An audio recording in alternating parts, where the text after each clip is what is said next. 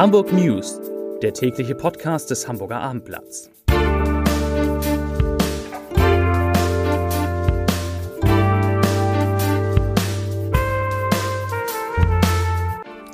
Herzlich willkommen. Mein Name ist Lars Heider und heute geht es um die Frage, wie gut Hamburgs Firmen ihren Mitarbeitern Homeoffice ermöglichen. Weitere Themen, ein ehemaliger Bezirksamtsleiter soll Deutschlands Impfstoffproduktion in Schwung bringen. Der Überfall auf einen Geldtransporter in Hamburg ist geklärt und es wird Frühling und richtig, richtig warm. Dazu gleich mehr. Zunächst aber wie immer die Top 3, die drei meistgelesenen Themen und Texte auf abendblatt.de. Auf Platz 3.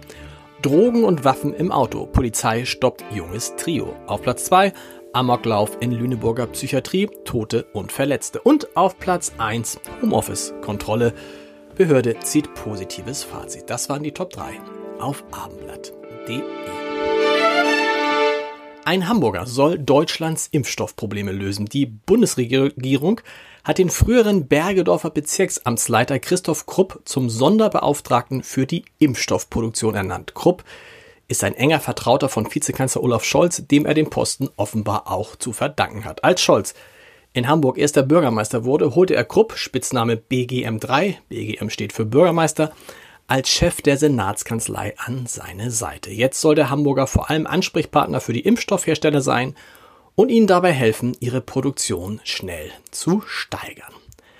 Hamburg hat die Homeoffice-Angebote von 551 Betrieben mit mehr als 20 Beschäftigten kontrolliert und zieht jetzt ein positives Fazit. 95 Prozent der Firmen, die einen Verwaltungsbereich haben oder vorwiegend Bürotätigkeiten ausführen, bieten grundsätzlich Homeoffice an. Nur etwas mehr als ein Fünftel müsse prüfen, ob das Angebot noch ausgeweitet werden kann.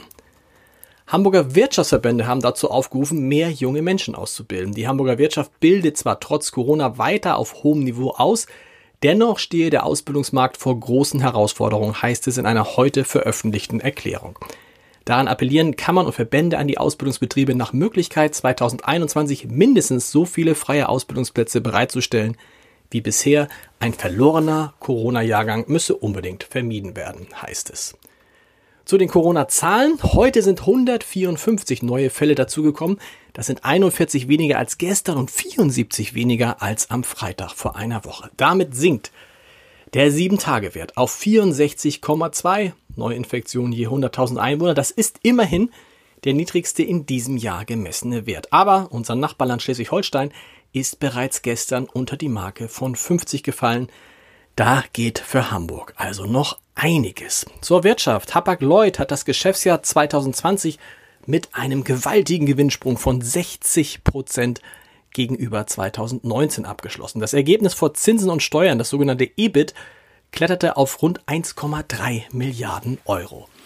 Und auch für 2021 erwartet die fünftgrößte Reederei der Welt, die ja ihren Hauptsitz am Ballindamm hat, eine deutliche Gewinnsteigerung. Vorstandschef Rolf Haben Jansen führt die gestiegene Profitabilität übrigens vor allem auf Kosteneinsparungen zurück. Zwar seien auch die Frachtraten 2020 gestiegen, aber nur um etwa 4% gegenüber 2019.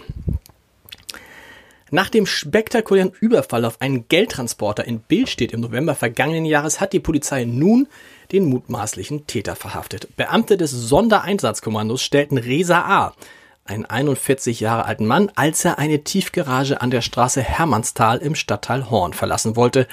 Der Täter ließ sich widerstandslos festnehmen. Allerdings fehlt von den rund 400.000 Euro, die er erbeutet haben soll, noch jede Spur.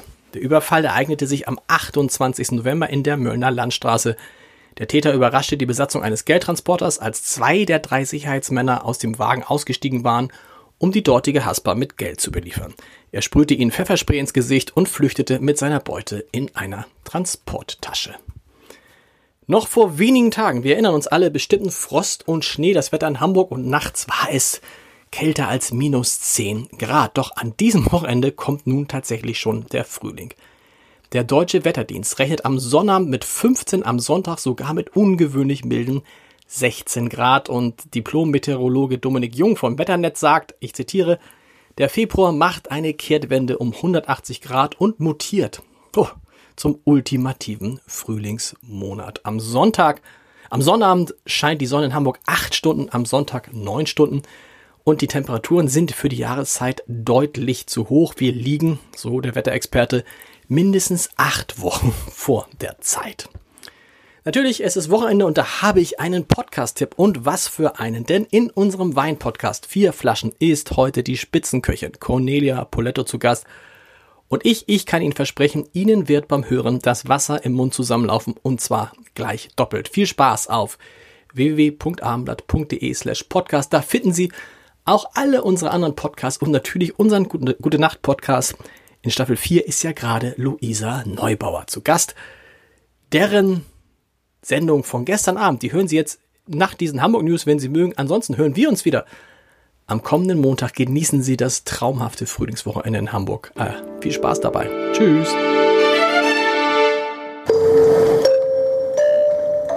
Herzlich willkommen zum Gute Nacht Podcast vom Hamburger Abendblatt.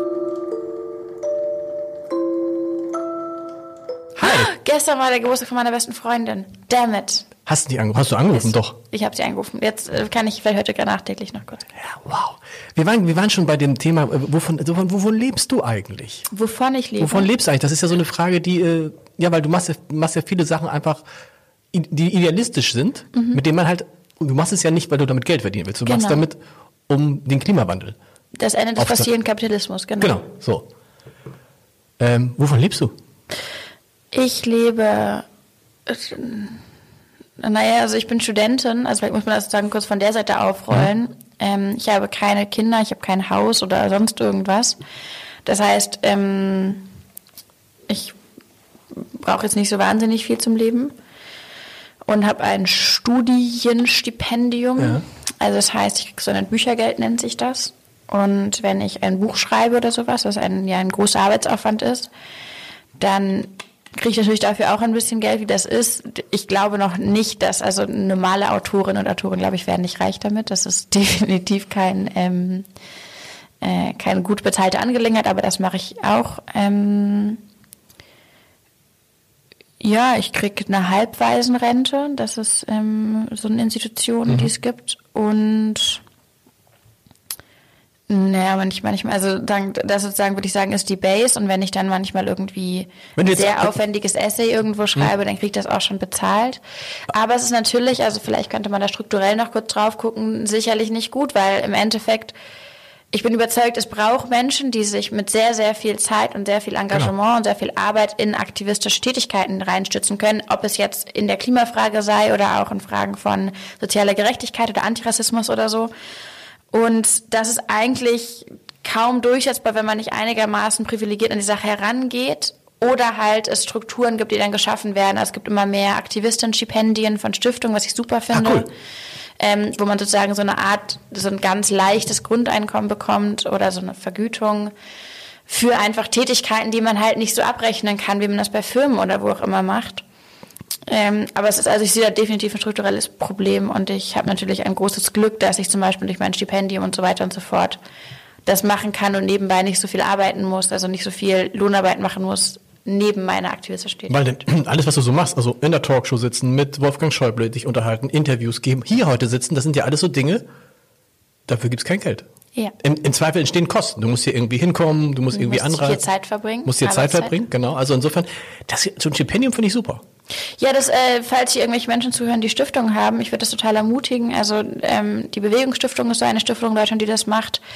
Wobei man halt, Entschuldigung, ähm, Wobei man sozusagen auch feststellt, wie sehr befreiend es wirken kann für Menschen. Also die können sich in ganz anderen, auch gedanklichen Ausmaßen auf aktivistische Arbeit einlassen, wenn sie nicht immer im Hintergrund haben, mhm. ich muss noch das, ähm, ich muss noch hier meine vier Stunden an der Kasse sitzen und so weiter und so fort.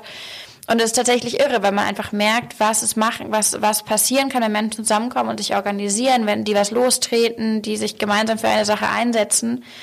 Und das, dann wirkt es in dem Sinne manchmal fast banal, weil es gibt ja viele Stiftungen da draußen, die Gelder hätten und die Menschen unterstützen könnten.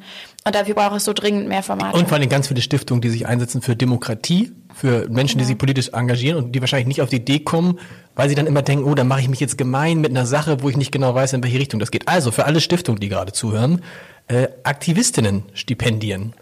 Genau. Muss ja nicht viel Geld sein wahrscheinlich, ne? Was ich, 2000 Euro im Monat ist, wäre schon ein riesiger, guter Schritt.